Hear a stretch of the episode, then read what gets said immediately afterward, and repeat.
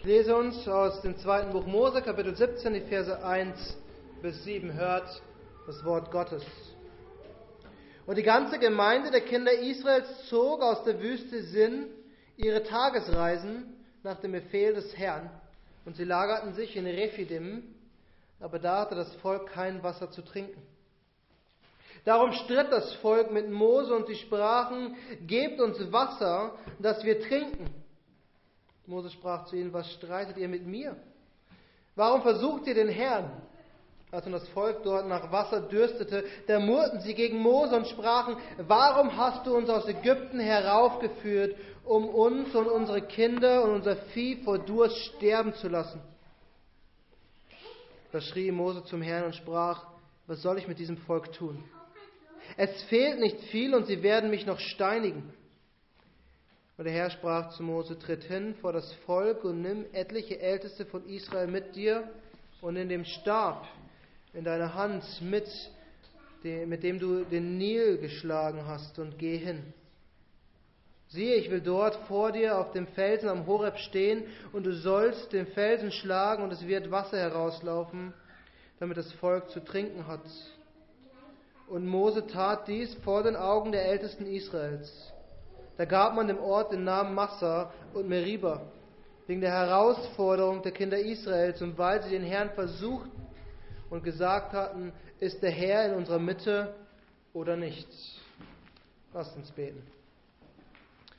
Mächtiger Gott, wir danken dir für dein Wort, aber wir bekennen auch, dass wir mit deinem Wort allein hilflos sind.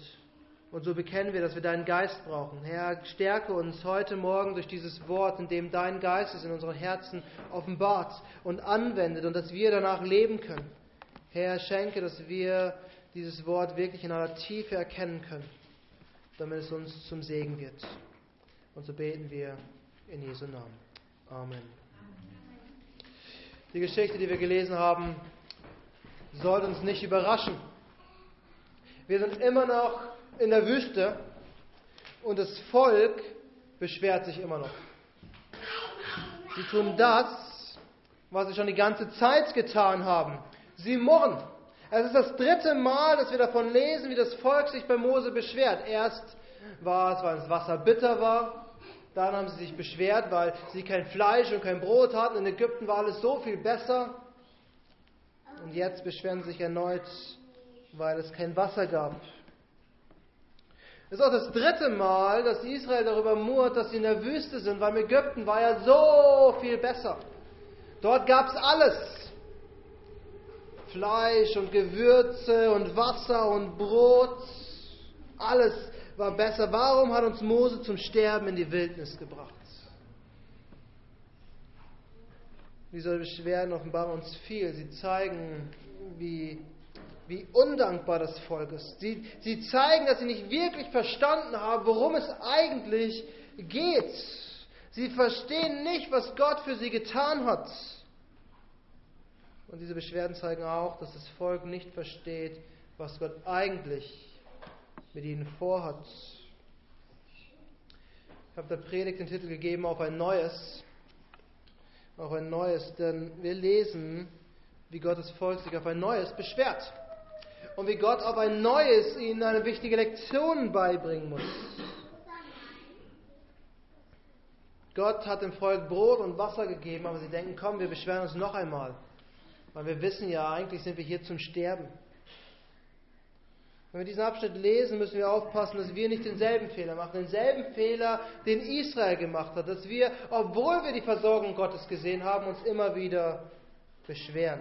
Dass wir nicht in dieselbe Falle treten. Ich denke, wir können dazu neigen, undankbar zu sein. Und deshalb möchte ich heute Morgen die Frage stellen oder drei Fragen stellen, die uns helfen, diesen Fehler nicht zu machen. Die erste Frage ist, kennst du deinen Status? Die zweite Frage ist, kennst du dein Ziel? Und die dritte Frage ist, kennst du deine Quelle? Kennst du deinen Status? Kennst du dein Ziel? Und kennst du deine Quelle? Das sind drei Fragen, die wir uns immer wieder stellen müssen, die wir uns eigentlich täglich stellen können, um nicht in die Falle der Undankbarkeit zu fallen. Also lasst uns beginnen mit der ersten Frage. Kennst du deinen Status? Weißt du, wer du bist? Das ist die eigentliche Frage, die, die das Volk Israel sich hätte stellen können. Weißt du, wer du vor Gott bist? Das Problem der Israeliten war wahrscheinlich Vergesslichkeit. Sie haben vergessen, was der eigentliche Grund ist, warum sie in der Wüste sind. Sie haben nicht verstanden, was Gott für sie getan hat. Und weil sie das nicht verstanden haben, haben sie am Ende auch ihren Status vor Gott nicht verstanden. Sie wussten nicht, wie sie vor Gott stehen, warum sie dort sind und wie sie dort vor Gott sind. Aber die Frage ist, weißt du es über dich? Weißt du, was dein Status vor Gott ist? Auf den ersten Blick hätte man denken können, Israel ist ein Volk, das durch die Wüste wandert. Nomaden, die eine, eine neue Heimat suchen. Und zum gewissen Grad war das deren Status. Sie waren Nomadenvolk, was von A nach B gezogen ist. Aber Israel, Israel war, war so viel mehr als ein weiteres Volk, das durch die Wüste gelaufen ist. Israel ist Gottes Volk. Gottes Volk, was er sich in Abraham erwählt hat. Es ist das Volk, das er aus Ägypten geführt hat. Es ist das Volk, für das Gott selbst gekämpft hat. Er hat die Ägypter geschlagen. Es ist das Volk, was Gott aus der Sklaverei geführt hat und zu freien Menschen gemacht hat. Und es ist das Volk, was er in die Wüste geführt hat, um es auf eine neue Zukunft vorzubereiten. Sie sollen nach Kanaan ziehen, das verheißene Land, dort, wo Milch und Honig fließt. Aber es wirkt so, als hätte Israel das vergessen. Als hätten sie vergessen, worum es geht. Und sie denken, wir sind hier in der Wüste, um zu sterben. Es ist kein Wasser da. Und sie beschweren sich bei Mose und bei Aaron. Und sie murren und fragen, warum sie und ihre Kinder und ihre Tiere in der Wüste sterben sollen. Hätten sie nicht in Ägypten bleiben sollen. Aber was es wirklich zeigt, dieses Murren und Beschweren, es zeigt, dass sie nicht verstanden haben, was Gott für sie getan hat. Was Gott getan hat. Mose sagt, warum streitet ihr mit mir? Warum versucht ihr den Herrn? Mit diesem Gejammer des Volkes sündigen sie gegen Gott. Sie, sie zeigen, sie verstehen nicht, wer Gott ist. Sie wissen nicht, was er für sie getan. Sie kannten nicht ihren Status vor Gott als Erlöste. Sie waren das erlöste Volk Gottes. Und die Frage, die wir uns stellen müssen, ist, kennst du deinen Status vor Gott? Weißt du, dass du vor Gott erlöst bist? Wenn wir als Christ uns bezeichnen, wenn wir an Christus glauben, dass er für unsere Sünden gestorben ist, dann bist du errettet. Dann gehörst du zum erlösten Volk Gottes. Und seht ihr, die, die Bibel nutzt diese, die Erlösung, die wir in Christus haben, und beschreibt sie mit denselben Worten wie die Erlösung oder wie die Rettung aus Ägypten. Die Bibel sagt, wir waren Knechte der Sünde. Wir, wir lebten in dem Reich der Finsternis. Aber Christus hat uns zu freien Menschen gemacht hat uns erlöst, hat uns erkauft mit seinem eigenen Blut. Seht ihr, der Erstgeborene Ägyptens musste sterben. Der erstgeborene Sohn des Pharaos musste sterben, damit Israel gehen konnte. Christus, der Erstgeborene Gottes, ist gestorben, damit wir freie sind, damit wir erlöst sind. Und wenn du zu dem Erlösten gehörst, dann bedeutet das, du bist gerechtfertigt. Du bist, du bist nicht mehr ein Sünder, sondern Gott spricht dich gerecht. Und das ist ein Wort, was wir oft nutzen, Rechtfertigung, ohne es zu erklären. Stell dir vor, du wärst vor Gericht. Und du wärst angeklagt wegen all deinen Sünden. Wegen allem, was du Falsches getan hast. Wegen jedem einzelnen Gesetz, was du gebrochen hast.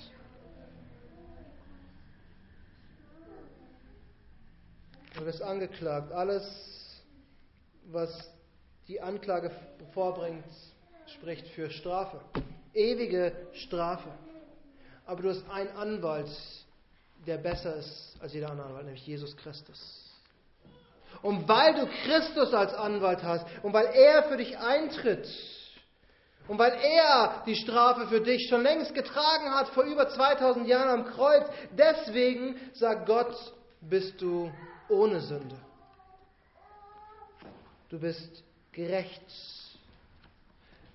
Wir müssen eins verstehen, wenn Gott dich ansieht, dann sieht er dich nicht als der, der bestraft werden müsste, sondern sieht er Christus. Und er sieht dich in Christus und er sieht dich, als ob du nie gesündigt hättest, als ob keine Sünde in deinem Leben wäre, als ob du das perfekte Leben gelebt hättest, weil Christus es für dich gelebt hat. Das ist am Ende Rechtfertigung. Gott spricht dich gerecht. Und das ist der Status, den wir vor Gott haben, wenn wir an Christus glauben wenn er für unsere Sünden gestorben ist. Und an diesem Status kann nichts rütteln, egal was uns in dieser Welt geschieht, egal durch was wir in diesem Leben gehen. Gott sieht dich als sein erlöstes Teil, oder als erlöster Teil deines, seines Volkes. Und ich denke, wenn wir das verstehen, dann hilft es uns, dankbar zu sein. Und uns nicht die Frage zu stellen, warum das schon wieder? Warum geht es mir so? Warum ist das passiert? Sondern wir sind dankbar für das, was Gott in Christus für uns getan hat. Und anstatt zu murren, würden wir dankbar die Frage stellen, wie kann ich Gott dienen? Wie kann ich, wie kann ich, ohne dass ich dadurch besser werde, aber wie kann ich etwas zurückgeben von dem, was Gott mir gegeben hat? Und wenn wir das nicht verstehen, dann, dann stellen wir uns ständig die Frage, wann bekomme ich endlich das, was ich verdient habe? Wann bekomme ich mehr? Wann geht es mir endlich besser? Hat Gott mir nicht eine, eine Herrlichkeit versprochen? Wo ist sie? Aber wenn wir es verstehen, wenn wir die Rechtfertigung wirklich verstehen, wie wir vor Gott sind, dann sind wir dankbar und freuen uns und gehen vielleicht durch schwere Zeiten mit einem freudigen Herzen, weil wir wissen, niemand und nichts kann mich scheiden von Christus. Weder Hohes noch Tiefes, weder Gewalten, noch Mächte, noch Fürstentümer, noch Kommendes, noch Gegenwärtiges. Nichts kann mich scheiden von der Liebe Gottes, die in Christus Jesus ewig ist. Das ist unser Status, den wir vor Gott haben. Die Frage ist wichtig und wir müssen uns stellen. Kennst du deinen Status? Aber genauso wichtig ist die zweite Frage, die wir uns stellen müssen. Kennst du dein Ziel? Kennst du dein Ziel? Seht ihr, Israel war in der Wüste. Und wir können verstehen, es ist nicht angenehm, in der Wüste umherzuwandern unter der Hitze der Sonne. Aber sie waren in der Wüste mit einem Ziel, nämlich das verheißene, das versprochene Land, was Gott ihnen geben wollte, was er Abraham schon versprochen hatte. Doch irgendwie haben sie dieses Ziel aus den Augen verloren. Sie wussten gar nicht, dass sie dorthin gehen, oder es wirkt so, als ob sie es nicht verstanden haben. Und deshalb haben sie diesen großen Fehler gemacht und haben zurückgeschaut auf ihr altes Leben, was sie damals hatten. Wisst ihr, was Jesus einmal gesagt hat?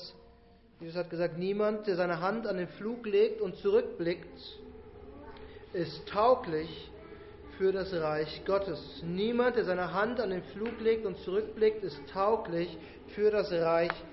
Gottes. Seht ihr, das Gefährlichste, was wir tun können, ist zurückschauen. Das Gefährlichste, was wir tun können, ist zurückschauen und sagen, ach, mein altes Leben, war das nicht schön? War das nicht toll? Wir müssen nach vorne schauen, wir müssen die richtige Perspektive haben, wir müssen Richtung Himmel schauen. Und genau das hat Israel eben nicht gemacht. Und wir, wir sehen in diesem Abschnitt, wir sehen in diesem Abschnitt zwei Perspektiven, Gottes Perspektive und dann der Blick des Volkes. Und weil Israel nicht verstanden hat, was Gottes Perspektive ist, was Gott ihnen gegeben hat und was er ihnen geben will, schauen sie zurück. Und sie schauen in die falsche Richtung. Zum dritten Mal, seit sie in der Wüste sind, sagen sie zu Mose, warum hast du uns aus Ägypten heraufgeführt, um uns und unsere Kinder und unser Vieh vor Durst sterben zu lassen? Zum dritten Mal beschwert sich das Volk, dass sie in der Wüste sind. Die Frage ist, warum machen sie das ständig? Weil sie nicht wissen, wo sie hingehen. Weil sie nicht auf Gott sehen, sondern auf das Problem, was gerade vor ihnen liegt. Sie sind in der Wüste. Und das, was ich hier und heute vor mir habe, gefällt mir nicht. Das, was hier ist, ist unangenehm. Aber wir wollen ein angenehmeres Leben. Wir wollen, wir wollen nicht in der Wüste sein. Wir wollen wenigstens Schatten über unseren Köpfen haben. Auch wenn wir Sklaven waren. Immerhin ging es uns dort gut. Wir hatten Wasser. Was sollen wir hier? Aber Gottes Perspektive. Gottes Perspektive ist anders. Und Mose macht in dieser Situation, was er machen muss. Er war verzweifelt. Dieses Volk war kurz davor, ihn zu steinigen und umzubringen. Und er schreit zum Herrn und er sagt, was soll ich mit diesem Volk tun? Welche Lösung habe ich noch? Und er wusste, wenn nicht bald was geschieht, dann bin ich tot. Und das sind keine rosigen Ansichten, doch Gott zeigt ihm die richtige Perspektive. Was soll Mose machen? Er soll vorwärts gehen. Ich weiß nicht, ob euch das aufgefallen ist, aber Mose soll aus dem Lager hinausgehen zu dem Felsen am Horeb. Horeb ist ein anderes Wort für Sinai und der Berg Sinai ist der Berg, wo Gott ihn später das Gesetz geben wird. Noch drei Kapitel und Gott wird das Volk, dem Volk das Gesetz geben. Und das ist das Ziel, was sie im Moment vor Augen haben sollten. Und Mose sollte einen Schritt, einen Schritt in die Richtung gehen. Es war anscheinend ein Felsen, der zur Gebirgskette des Horebs gehört hat. Und dort sollte Mose hingehen. Er sollte die Ältesten mitnehmen. Und er sollte den Stab mitnehmen. Und dort, dort wird Gott handeln. Und seht ihr, das ist die richtige Perspektive, die Gott Mose hier gibt. Nicht auf das Schauen, was ich hier habe. Schau nach vorne. Wo geht's hin? Was ist das Ziel? Und dort erwarte von Gott Großes. Dort erwarte, dass er dir das gibt was du brauchst. Seht ihr, das alte Leben war so viel einfacher und schöner. Und wir als Christen können dazu neigen, in dieses Leben zurückzublicken, oder nicht? Bevor ich Christ war, musste ich mir keine Gedanken machen, gefällt es Gott oder gefällt es Gott nicht. Bevor, bevor ich zum Glauben gekommen bin, war vieles einfacher. Ich habe einfach in den Tag hineingelebt und gesehen und habe geschaut, was passiert ist. Aber das ist die falsche Perspektive. Wir sollen nach vorne schauen. Wir müssen das große Ziel vor Augen haben. Und das große Ziel ist am Ende Christus. Wir pilgern Richtung Himmel, aber wir pilgern nicht einfach nur in Richtung Himmel, um ein schöneres Leben zu haben. Wir laufen in die Richtung, weil dort Christus ist. Weil er beim Vater ist und uns zu sich holen wird. Wisst ihr, was Paulus im Philipperbrief sagt? Er sagt, ich bin hin und her gerissen. Ich weiß nicht, was ich tun soll. Am liebsten würde ich sterben, weil dann wäre ich bei Christus. Und das wäre mein Gewinn, das wäre das Beste, was mir passieren könnte. Aber ich weiß, solange ich auf dieser Erde bin, arbeite ich für Christus. Und das ist auch gut. Seht ihr, Paulus wusste, er, ich meine, wir haben es in der Schriftlesung gelesen, Paulus wurde gesteinigt. Die Leute wollten ihn umbringen. Aber er wusste, sein großes Ziel ist Christus. Dort ist es herrlich. Dort sollten wir unsere Perspektive haben. Bei Christus im Himmel, nicht hier in unseren Schwierigkeiten. Seht ihr, jetzt ist das Leben schwer.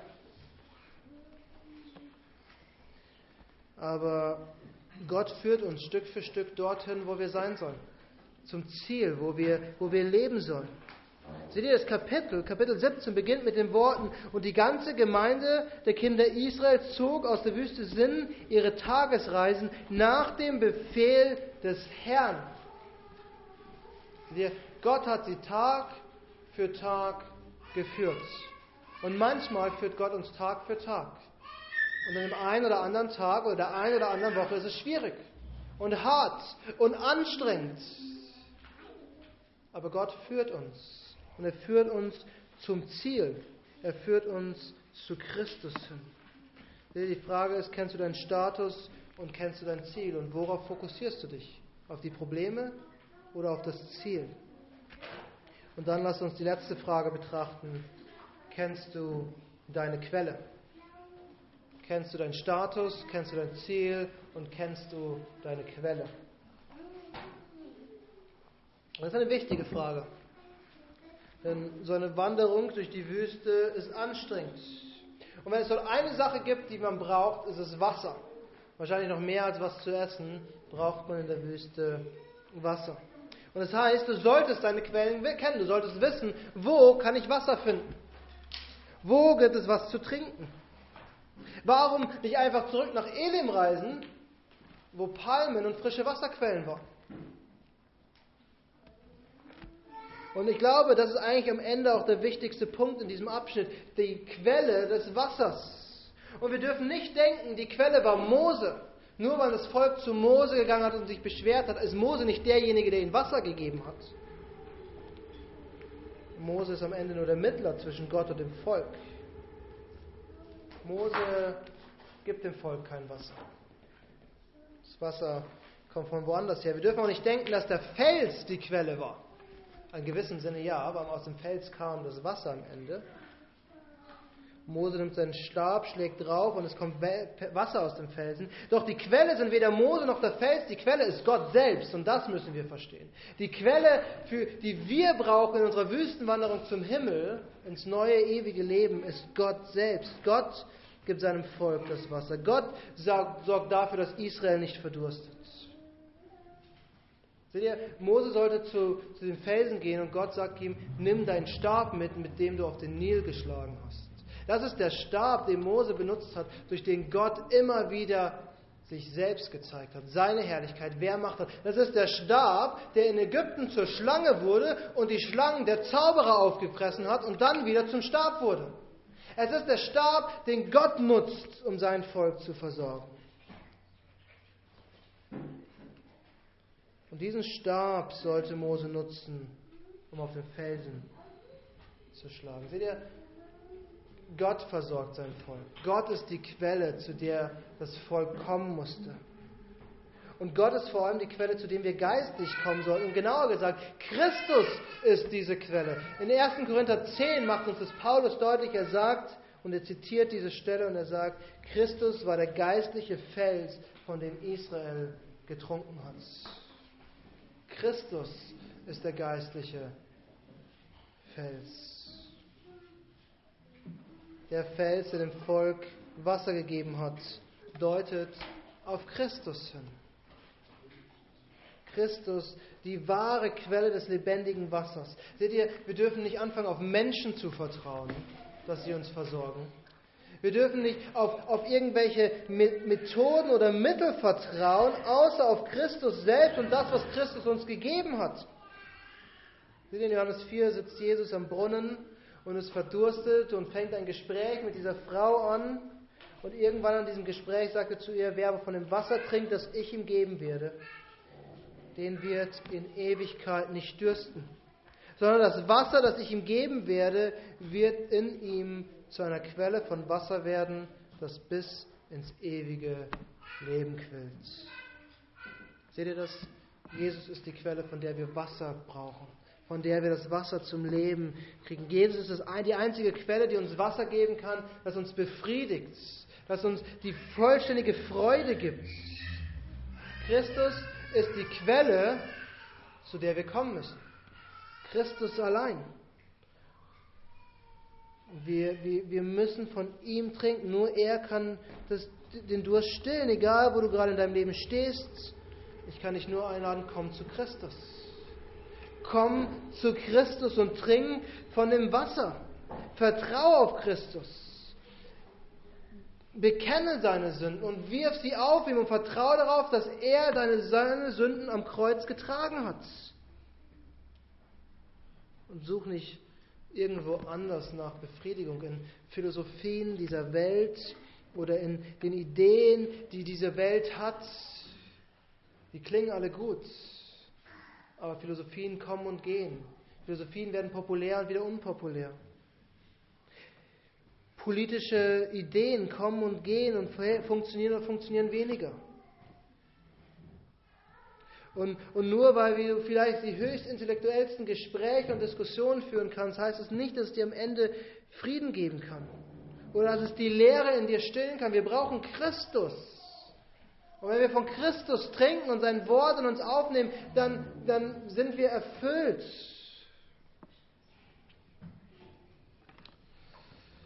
Das ist eine Warnung an unsere Kinder. Verschiebt die Entscheidung nicht nach hinten. Denkt nicht, ich kann später darüber nachdenken. Wenn ich alt bin, wenn ich so viel weiß wie meine Eltern vielleicht, denkt nicht, es, es hat Zeit. Du brauchst Christus jetzt, egal wie alt du bist. Du musst deinen Durst jetzt stillen. Seht ihr, liebe Geschwister, ich weiß nicht, ob euch das aufgefallen ist, die, die Antwort auf alle drei Fragen ist am Ende immer Christus. Kennst du deinen Status, kennst du dein Ziel und kennst du deine Quelle. Es geht am Ende um Christus und um nichts anderes. Wisst ihr, als, als die Christen aus Jerusalem geflohen sind und nach Antiochia ge gekommen sind, da, da wurden sie verlacht und verspottet und man hat sie spöttisch Christen genannt, weil sie die ganze Zeit über Christus geredet haben. Und der Hebräerbrief sagt, er ist der Anfang und der Vollender unseres Glaubens. Wenn, wenn Christus nicht das ist, worum es in unserem Glauben geht, in unserem Leben geht, dann haben wir das Christentum nicht verstanden. Dann haben wir unsere Religion verfehlt. Wir brauchen Christus von Anfang bis Ende. Wir brauchen ihn, weil nur in ihm sind wir gerechtfertigt vor Gott. Und wir brauchen ihn, weil nur er ist das wahre Ziel, auf das wir hinleben. Und wir brauchen Christus, weil nur er kann uns wahre, ewige Befriedigung geben. Sondern das Wasser, das ich ihm geben werde, wird in ihm zu einer Quelle von Wasser werden, das bis ins ewige Leben quillt. Lasst uns beten.